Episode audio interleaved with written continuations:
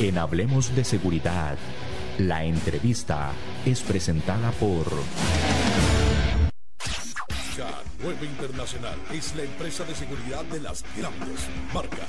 Más de 27 años de construir una corporación sólida y estable que protege al cliente con un servicio destacable las 24 horas del día. A las empresas más importantes y exigentes de Costa Rica son K9. Lo más valioso que tenemos en K9 son nuestros oficiales de seguridad que dan todo día a día en sus puestos de trabajo. Búscalos en Facebook como K9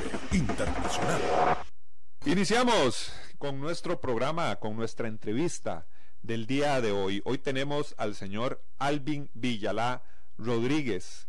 Él es funcionario de K9 Search and Rescue de la Cruz Roja Costarricense.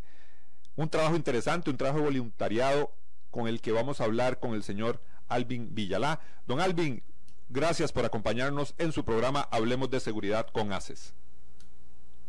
Buenos días, eh, más bien muchísimas gracias por tomarnos en cuenta. Para nosotros como grupo voluntario es muy importante eh, dar a conocer nuestro trabajo, lo que hacemos día con día en bien de la sociedad. Don Alvin, eh, pongamos en contexto el tema que tenemos para el día de hoy, el tema de las unidades caninas. Hemos visto unidades caninas en cuerpos policiales, inclusive en bomberos, y a ustedes también en la Cruz Roja Costarricense tienen la unidad CASAR. Ok, sí, correcto. Nosotros tenemos la unidad CASAR, la unidad CASAR, eh, por sus siglas en inglés, serían Canine Search and Rescue. Eh, más que todo es una metodología que se utiliza para la, la, búsqueda y detección o localización de personas vivas eh, igual se pueden hacer algún otro tipo de disciplina, algún otro tipo de localización.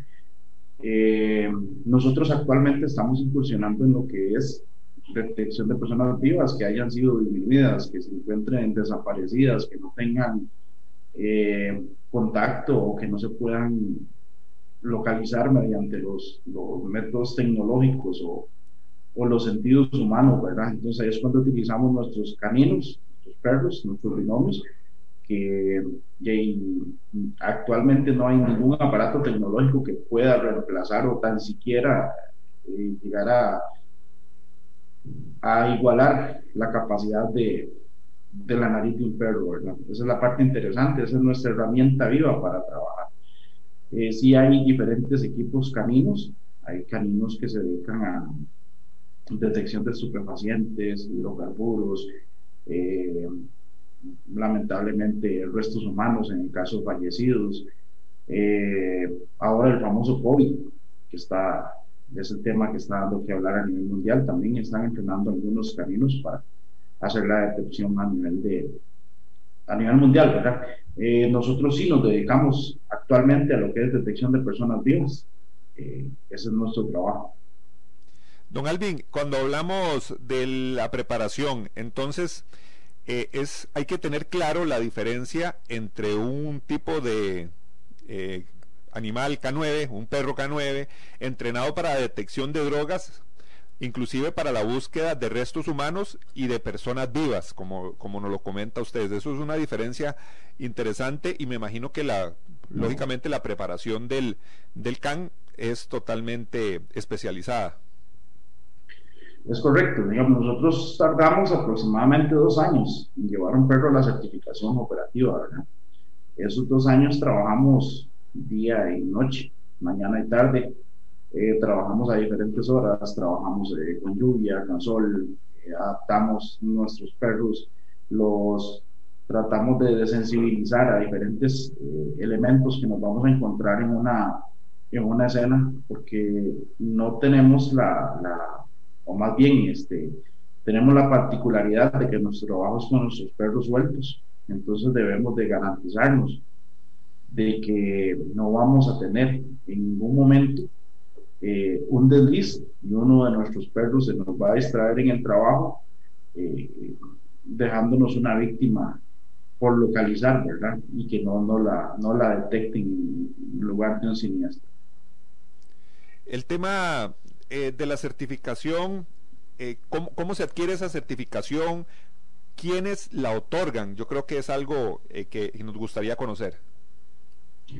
actualmente, a nivel del método CASAR, a nivel de Cruz Roja, las sociedades nacionales de cada país formaron una, una regionalización. Nosotros estamos inscritos con la subregión 1 de América, tiene su sede en Panamá.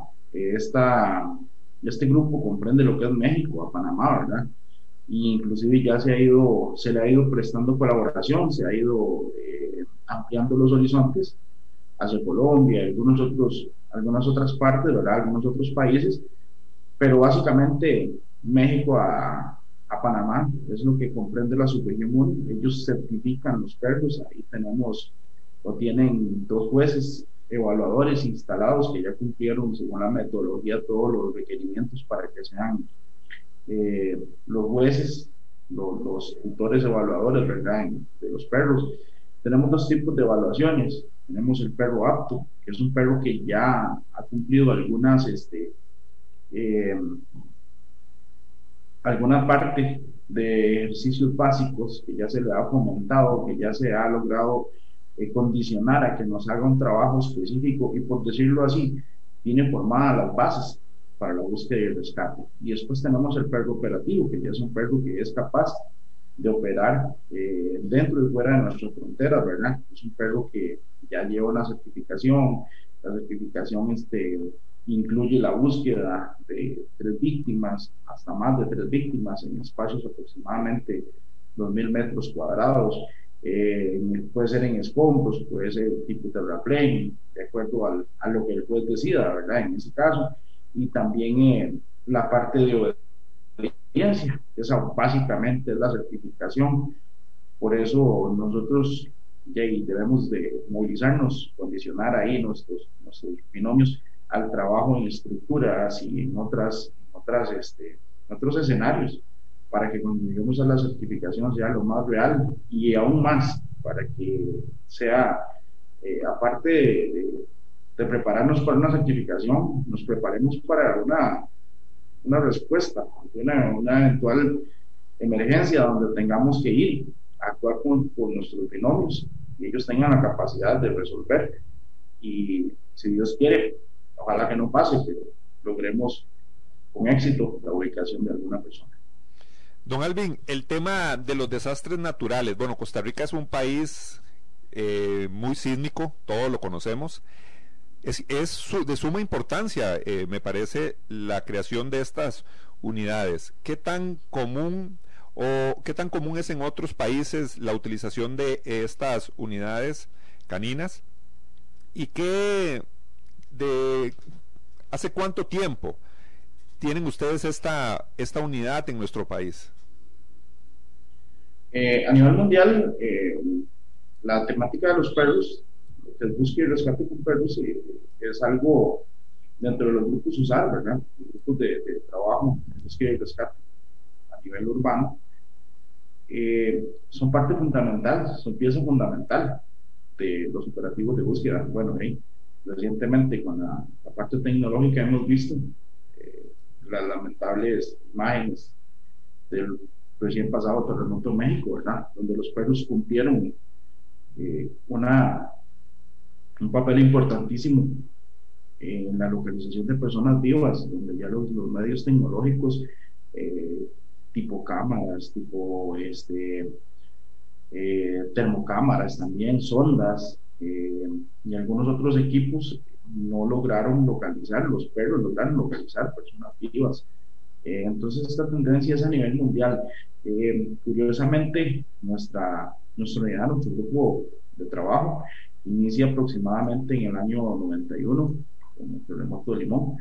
Ahí vinieron algunos equipos de, de, de Francia, Europa, algunos lugares, ¿verdad? El continente europeo, donde vinieron a colaborarnos en la detección de, de posibles sobrevivientes de la, de la catástrofe. Pero los perros no tenían la adaptación eh, a los, al clima, a las condiciones de humedad y de temperatura de la zona. Entonces hubieron, hubo muy poco trabajo que pudieron desarrollar. A partir de ahí nace una idea del señor Warner Leiva Rivera, que fue el que inició, el fundador del, del grupo Casar a nivel de Costa Rica, y empieza a hacer todas las gestiones para fomentar la creación de este grupo. Eh, más o menos 94, 95 por ahí ya se empiezan a dar las primeras bases, las primeras, este, se empiezan a dar los primeros pasos. Eh, ya se cuenta con colaboración de Colombia y algunos otros países que ya, ya han tenido la, habían tenido experiencias previas, ¿verdad? En la formación de Sparrows y ya para el año 2000 ya se inicia un poco más, más este, la, se consolida un poquito más la unidad, ¿verdad? Eh, ya para terremotos en Chona, bueno, aparte de otras intervenciones que se han, que se han hecho, ¿verdad? Eh, para terremotos en Chona ya hubieron algunos compañeros que pudieron actuar con sus binomios, eh, logrando resultados positivos en cuanto a localización, ¿verdad? Cabe destacar aquí que, digamos, hay dos resultados positivos. uno, mi perro puede ir y descartar un área muy grande en pocos minutos y si no hay una persona ahí no puede inventarla, ¿verdad? No puede aparecer una persona. Muchas veces dicen, ay, su perro no sirve porque no encontró, no tiene una limitación física, ¿verdad? El perro es un, es un ser vivo y tiene una limitación física eh, donde si él encuentra, lo va a marcar y si no lo encuentra, yo también tengo que confiar en mi perro y decir ahí no hay nada. Entonces, básicamente, en, en Terremoto Cinchona llovieron algunos, algunos trabajos importantes a nivel de perros eh, formados acá en Costa Rica, de la, de la mano de algunos compañeros que nos han heredado el conocimiento, ¿verdad? Nos han orientado y nos han ayudado a lo que tenemos ahorita El tema de la formación, como, como usted nos lo comenta, perros formados en nuestro país. ¿Qué podemos hablar de esa formación de, de estos perros?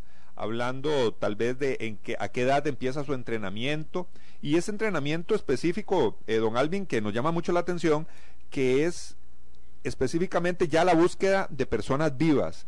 Sabemos que es por el tema del olfato, olores, pero me parece que ahí conocemos tal vez un poquito más sobre el tema de búsqueda de narcóticos, ¿verdad? Donde hay olores específicos. ¿Cómo se trabaja eso con, con los olores de eh, diversos? Porque con las pertenencias de una persona desaparecida, por ejemplo, ¿cómo se adapta el perro a esa diversidad de olores? Bueno, existen varias técnicas de localización de personas vivas también, ¿verdad? Eh, una de ellas es la, la búsqueda con muestra o con olor específico o ubicación con olor específico. Ese es el que consiste en darle alguna prenda o algún tipo de, de pertenencia del, de la persona, del interesado, para que nosotros, o sea, para que el perro nos guíe a su paradero. Esa es una, una técnica, ¿verdad? También existe lo que hacemos nosotros, que es una técnica de venteo o boteo de partículas. Aquí lo que vamos a hacer es enseñarle al perro a discriminar. Entonces ahí viene la parte importante, la parte eh, más difícil tal vez de la, de la técnica, de, lo que es la metodología casada, ¿verdad? Que sería enseñarle al perro a discriminar en todos los olores que tenemos aquí en la,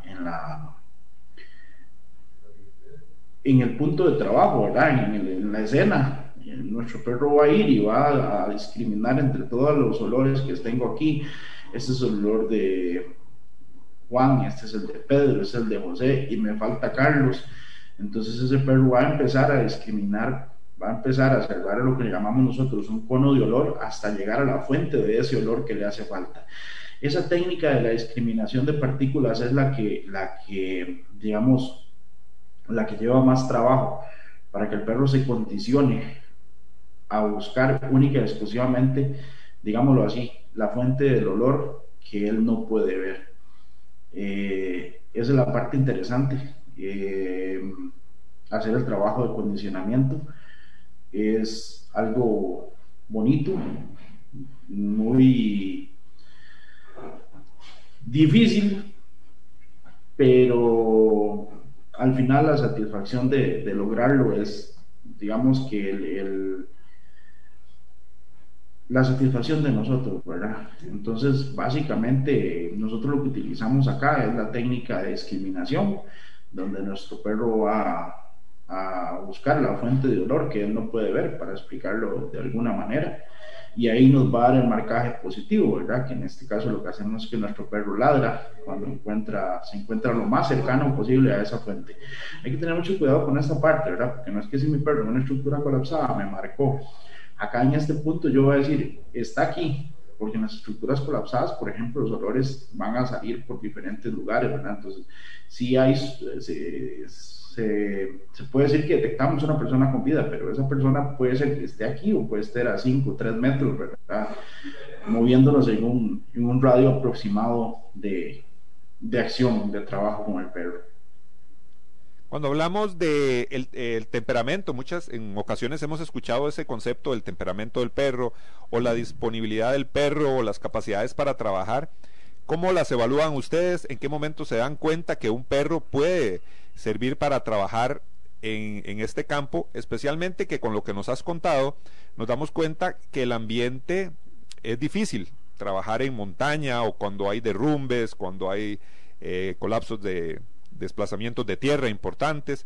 Entonces el ambiente no es tan no es tan favorable como otros perros que trabajan en drogas, tal vez, ¿verdad? Me parece.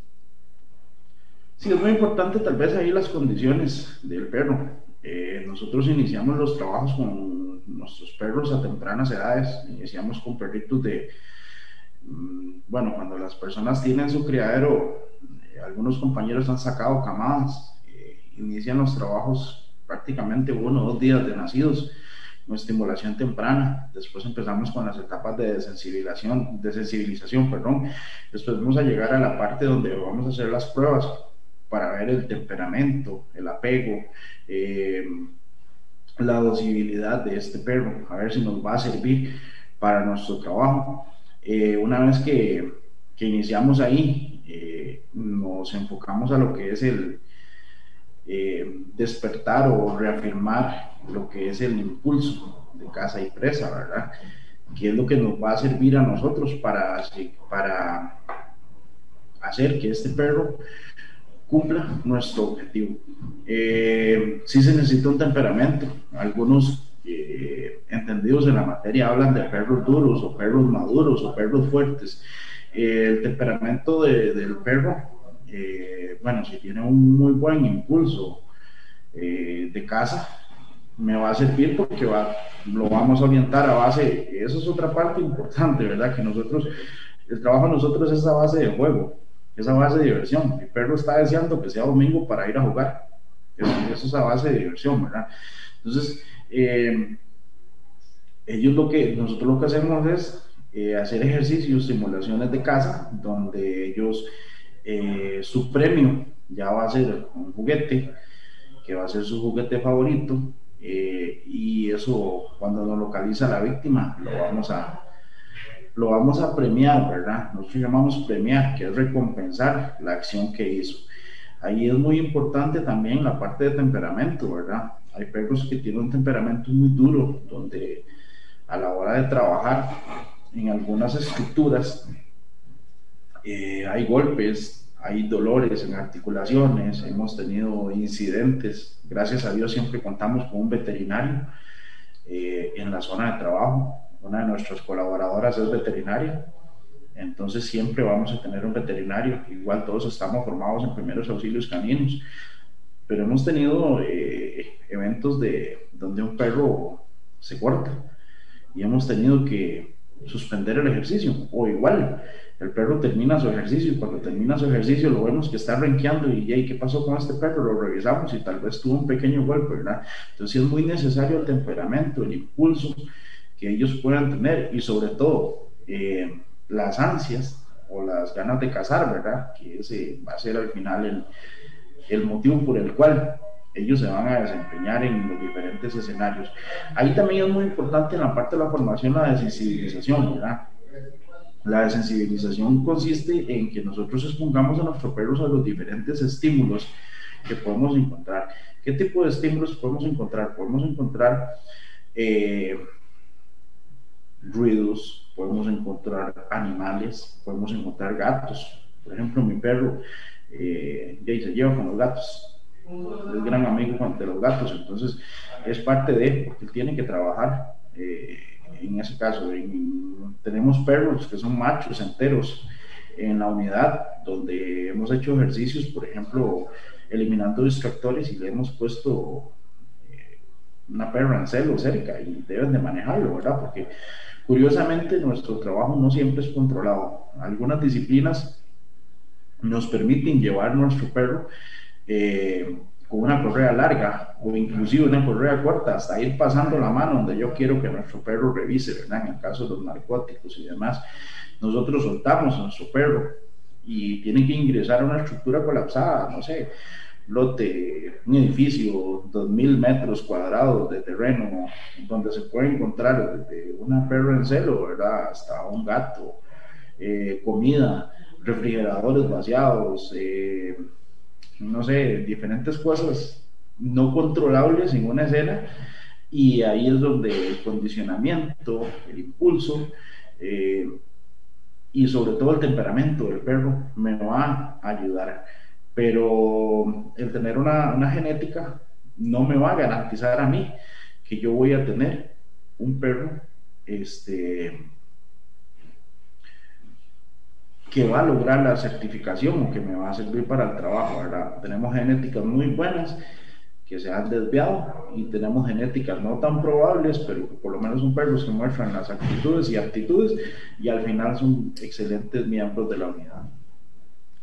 Don Alvin, ¿qué tipo de, hablando de, de razas de, de, perros, cuáles utilizan ustedes en la unidad?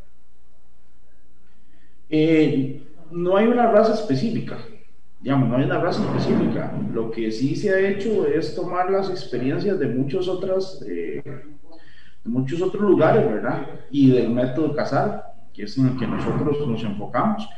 Eh, este método a nosotros lo que nos dice es que hay algunas razas que tienen mayor superficie olfatoria, tienen mayor capacidad porque tienen muchas células para hacer las turbulencias de aire y esto nos ayuda a que exista una mayor captación de partículas. Entonces, los perros de caña nasal corta, eh, hablamos tipo OPSE y algunos otros, ¿verdad? Llamados también braquicefálicos, estos perros no tienen una buena capacidad olfatoria. No, no estoy diciendo que no tienen capacidad olfatoria, ¿verdad? Sino que, lógico que una raza que tenga una mayor caña nasal va a tener una cantidad mayor de células y nos va a permitir eh, que exista una mayor eh, discriminación. Pero no tenemos una raza definida. Sí tenemos dentro de las preferidas razas, por ejemplo, el pastor belga malinois, que tenemos ahorita. Eh, tres pastor belga marinois en la, en la unidad. Eh, tenemos un labrador, tenemos dos, eh, tres pastor alemán. Eh, básicamente son las razas que nosotros estamos utilizando actualmente. Pero sí, igual, en algunos lugares han habido perros mestizos, cruces mestizos, donde han dado muy buen resultado. Solamente que con los cruces mestizos sí es recomendable saber por lo menos la, la, descendencia, saber conocer un aproximado del estándar de tamaño de los padres, ¿verdad? Porque ya eventualmente en algunos lugares nosotros entraremos cargando nuestro perro. Si tenemos un perro de 60 kilos, ¿verdad? 50 kilos, nos va a ser un poco difícil, tal vez un trayecto donde tenga que caminar con un perro en brazos de, no sé, 2, 3 kilómetros. Sería un peso extra, ¿verdad? y no podemos dejarlo. Entonces, por eso no hay una raza definida. Eh, sí se prefieren algunas características donde a nosotros ya, ya nos han garantizado, o por lo menos hay una mayor, eh, un mayor porcentaje de éxito a la hora de la formación. El tema, siempre hemos escuchado de que obtener estos perros cuando se traen del exterior o mandarlos a preparar o cuando vienen eh, eh, entrenadores es sumamente caro. Nos, hemos escuchado eso, ¿verdad? Tal vez es, lo que podemos percibir, ¿verdad? Que son sumamente costosos este tipo de, de, animales a la hora de estar ya entrenados. Me imagino que, la, que ustedes los estén preparando, que ustedes los estén formando, es un gran alivio económico para la unidad. Eh, sí, vamos a ver, nosotros algunos hemos invertido nuestro recurso como parte de, la responsabilidad que tenemos en la parte de, atención de emergencias. Hemos invertido recursos capacitándonos eh, de alguna u otra manera para lograr ser nosotros los formadores de nuestros perros acá en el país.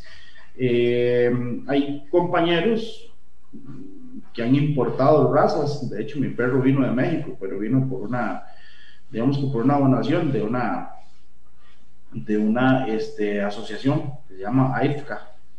Eh, vino por parte de ellos, ¿verdad?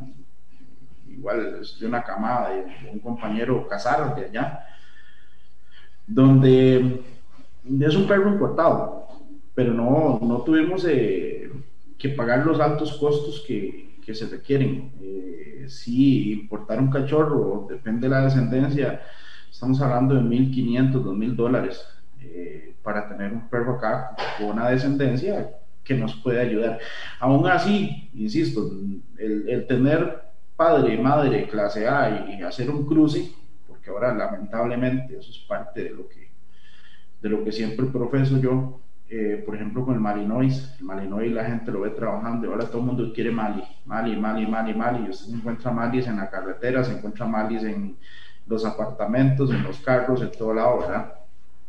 Porque creen que, que el ser Mali me va a garantizar el éxito. Y no, en realidad no.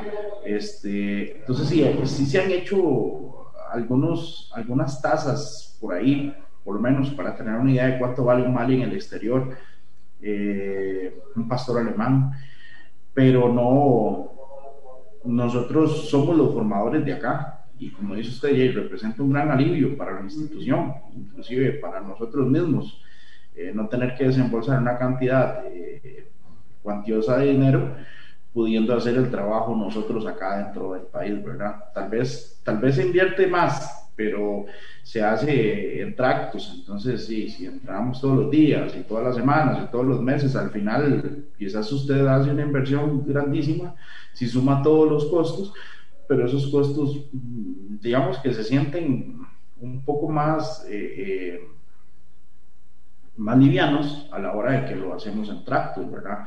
Aparte del apoyo institucional que tenemos, porque aquí no solamente nosotros, ¿verdad? También tenemos hay que resaltar que tenemos un apoyo institucional, el cual este, también nos provee algunas, algunas de las cosas a la hora de hacer la formación y la manutención del perro. Alvin, pero eh, vos hablas de un tema de voluntariado. ¿Todos los, los que componen la unidad forman parte de este equipo de voluntariado o hay algunas personas funcionarios directos de la Cruz Roja costarricense? No, dentro de la unidad Casar, el 100% personal somos voluntarios. Eh, tanto nosotros como nuestros perros somos voluntarios. ¿No es importante el compromiso a nivel institucional de una unidad como estas, sabiendo la importancia y el respaldo y la seguridad que, que le da a los costarricenses? Más a sabiendas de, los desastres naturales que han ocurrido en otros países o en nuestro propio país y el resultado que ha dado una unidad como esta. ¿No sería eh, más un apoyo mayor si pertenecieran directamente ustedes a la Cruz Roja costarricense? Ok, em, nosotros pertenecemos a Cruz Roja, somos un grupo voluntario, ¿verdad? Voluntariado. bueno, por eso por acá tenemos eh, uniforme,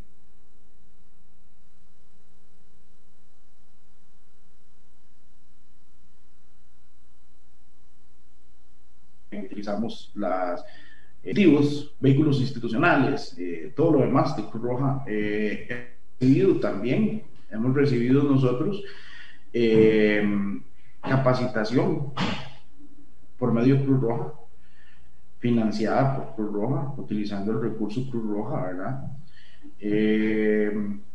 ¿Qué más? vehículos para desplazamientos, todo lo lo, que se necesita para tener un, un, programa. Eh, ahora bien, la Cruz Roja sí no tiene perros propios, digamos, perros propios, así como, como que este perro es, de Cruz Roja, por una cuestión sobre todo eh, de presupuesto y eh, en la parte de, de, cuidado y manutención del perro. Los perros deben de tener un guía permanente, ese guía permanente va a ser quien trabaje con el perro eh, si existen perros que tienen eh, doble manejo, donde se pueden utilizar dos personas para hacer los operativos, pero es un trabajo eh, extra donde la Cruz Roja, dentro de sus limitaciones, ¿verdad? Cruz Roja no tiene un presupuesto asignado como algunas otras instituciones donde pueden comprar o tener o pagar personal que se dedica única y exclusivamente al manejo de este tipo de, programas. Eh, pero sí, sí tenemos un apoyo importantísimo en la institución eh, y los perros están al servicio de la humanidad, ¿verdad? Los perros están al servicio de la humanidad por medio de la Sociedad Nacional de la Cruz Roja. Eh, nosotros como Unidad Casar estamos dentro del grupo, vamos a ver, somos un grupo técnico especializado que está dentro del área de gestión de riesgo y respuesta de la Dirección Nacional de Riesgo y Respuesta de la INAGER en el área de búsqueda y rescate, ¿verdad? Entonces sí, sí, sí formamos parte de la institución. Eh, nuestro recurso es propio, pero es voluntario y nosotros como voluntarios sabemos que debemos de prestar este, una, una colaboración cuando se nos requiera, ¿verdad? Y que ese perro tiene que estar ahí. Eh, al servicio y a disposición de la institución como tal, ¿verdad? Definitivamente, eh, eso es un tema de vocación, Alvin, nos, los, lo estás explicando muy claro. Y saber que todas las personas que te acompañan en el grupo Casar, eh, aportando sus recursos, aportando su tiempo, eh, aportando sus, sus, perros también, ¿verdad? Todo el cuidado eh, médico, veterinario que también nos has comentado, yo creo que es una vocación muy grande de parte de todo el equipo Casar. Que, eh, que, la Cruz Roja en este momento, gracias a Dios, cuenta con ustedes para muchos de los operativos de búsqueda y rescate, como decís vos, que también lógicamente pertenecen a esa gestión de riesgo que aparecen. ¿Cuáles han sido los operativos más importantes donde ustedes han trabajado y considerad vos que ha sido satisfactorio la labor de que han logrado ustedes con sus animales? Eh, bueno, haciendo una pequeña reseña, eh, trabajamos hace aproximadamente cuatro años en la zona del rodeo con auto mayor. Ahí descartamos una zona aproximadamente de 7 hectáreas con dos perros en un tiempo récord y dichosamente eh, la persona eh, apareció en otra zona. Eh, como, como dije anteriormente, la efectividad de mi perro va, va a ser que yo diga aquí está o aquí no está, ¿verdad? Entonces tampoco yo puedo inventarle. Nosotros hicimos un descarte importante por la zona donde había entrado la señora o por, por, la última zona donde lo vieron la familia, porque en realidad fue un descuido. Lo último que se supo fue que estaba en esa zona, y ahí empezamos a trabajar y, bueno, el señor se ubicó en otro lado. Eso nos redujo el tiempo de respuesta en una, en una, este, en una cantidad muy importante de minutos, ¿verdad? Que al final son minutos para el, para, para, de beneficio para el paciente. Eh, en los últimos operativos en Cerro Altas hemos estado trabajando, descartando algunas áreas con los perros. Eh, por ahí la importancia igual es lograr abarcar áreas más grandes eh, en poco tiempo. No es lo mismo que utilicemos un perro que me descarta 10.000 metros cuadrados en 20 minutos a utilizar este, ya hay personas. Ahí tendremos que invertir una o dos horas de trabajo eh, haciendo labores de rastreo. Eh, entonces, eso nos ha ayudado a, avanzar más en cuanto a lo que es el, el campo de trabajo, ¿verdad? También este, estuvimos hace algunos años en la garita, en el Tajo, ahí cuando hubo un terraplén donde tuvo una un sepultamiento, ¿verdad? Ahí los perros indicaron algunos indicios donde podíamos encontrar el, la persona y creo que fueron de gran ayuda, ¿verdad? Eh, después de eso tenemos reportes de, por ejemplo, de Cinchona, eh, donde nuestros perros o los perros de nuestros compañeros eh, descartaron o hicieron labores importantes en cuanto a la ubicación de personas, ¿verdad? Por ahí también estuvimos trabajando hace, hace alrededor de unos tres años en la zona de, de Cartago, cuando tuvimos un, un menor por ahí con, con autismo en una desaparición. Ahí también ayudamos a descartar unas, unas áreas bastante grandes. Eh, también por la zona de Cóbano, ahí rastreamos, bueno, intentamos localizar a una señora con Alzheimer, donde son casos un poco tristes tal vez, porque al final nos damos cuenta que el desenlace era otro, ¿verdad? Pero lo importante, como les digo, es que nosotros hagamos nuestro trabajo y podemos llegar y decirle a los familiares y a las autoridades nacionales, en este perímetro no está, no invertamos más tiempo y no, no está, ¿verdad? Entonces, este, es, un, es un ahorro de tiempo importante. Eh, gracias a Dios, así, así lo digo, digamos, gracias a Dios, ahorita no, eh, no tenemos terremotos, no tenemos terraplenes, eh, que sean puntos específicos, áreas reducidas donde tengamos que emplearnos para tener marcajes de, digamos, de, tipo casi que obligatorios.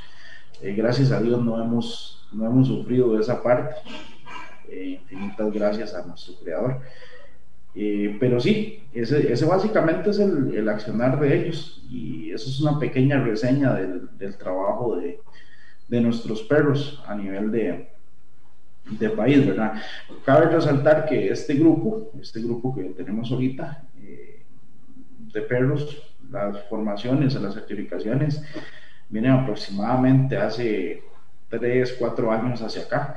Eh, tuvimos un perro que se llama Kurt, él está retirado ya, es un perro que cumplió su vida útil dentro, de la, dentro del programa, pero este, este grupo, esta camada que tenemos ahora es una camada relativamente joven, que viene, viene, viene trabajando bien, aparte ya los, los nuevos miembros que vamos formando gracias al, al apoyo de los compañeros.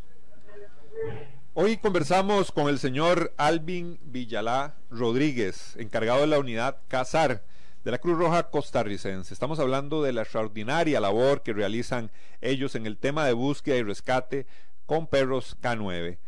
Vamos a ir a la pausa, pero no se despegue de su programa Hablemos de Seguridad con ACES. K9 Internacional es la empresa de seguridad de las grandes marcas. Más de 27 años de construir una corporación sólida y estable que protege al cliente con un servicio destacable las 24 horas del día. A las empresas más importantes y exigentes de Costa Rica son K9. Lo más valioso que tenemos en K9 son nuestros oficiales de seguridad que dan todo día a día en sus puestos de trabajo.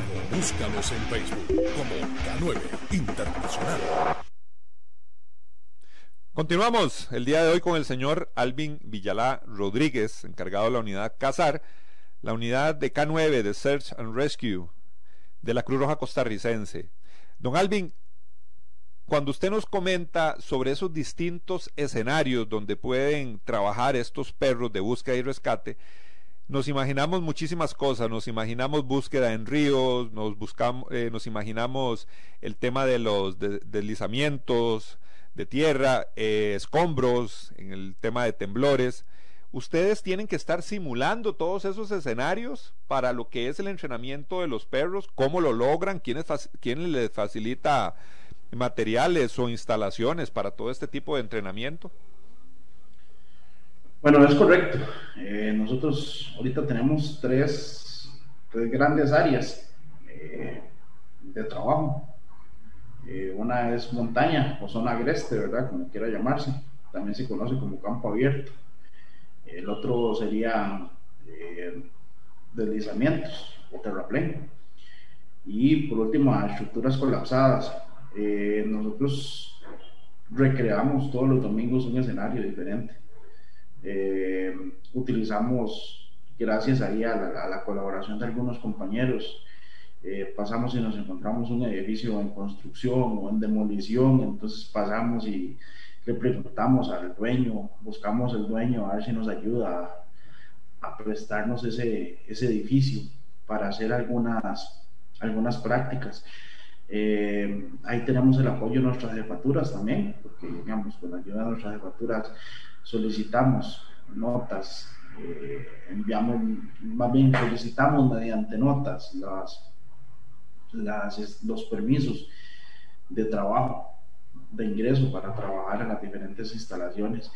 Eh, como le digo, recreamos día con día diferentes escenarios. Eh, es muy interesante también el valor de nuestros figurantes. Nuestros figurantes este, tienen la osadía de permitir que los sepultemos con todas las medidas de seguridad, ¿verdad? Con, con materiales livianos, con apuntalamientos, con todo lo demás. Eh, utilizando intubaciones tipo tuberías, eh, barriles, etcétera, para hacer este, para sepultarlos, ocultarlos, digamos, en, una zona, simulando un terraplén. A veces sepultamos a alguien en un barril con las condiciones de seguridad mínimas. Eh, con las condiciones, perdón, con el equipo de seguridad mínimo y con las condiciones de seguridad máximas para, para garantizarnos que no vayamos a tener un, incidente dentro de una práctica. Eh, nos sepultamos y le dejamos un tubo para que respire y una salida de olor a, no sé, dos, tres metros donde está el punto y ahí nos lo marcan los perros. Eh, movilizamos piedras. Eh, buscamos tapas, nos las ingeniamos fin a fin de semana para recrear un escenario diferente para que nuestros perros trabajen. Muchísimas gracias a don Alvin Villalar Rodríguez, encargado de la unidad Casar. Recuerde, los esperamos en nuestro próximo programa. Asociación Costarricense de Empresas de Seguridad y Afines presentó Hablemos de Seguridad. Hablemos de Seguridad. Hablemos de Seguridad. Conaces.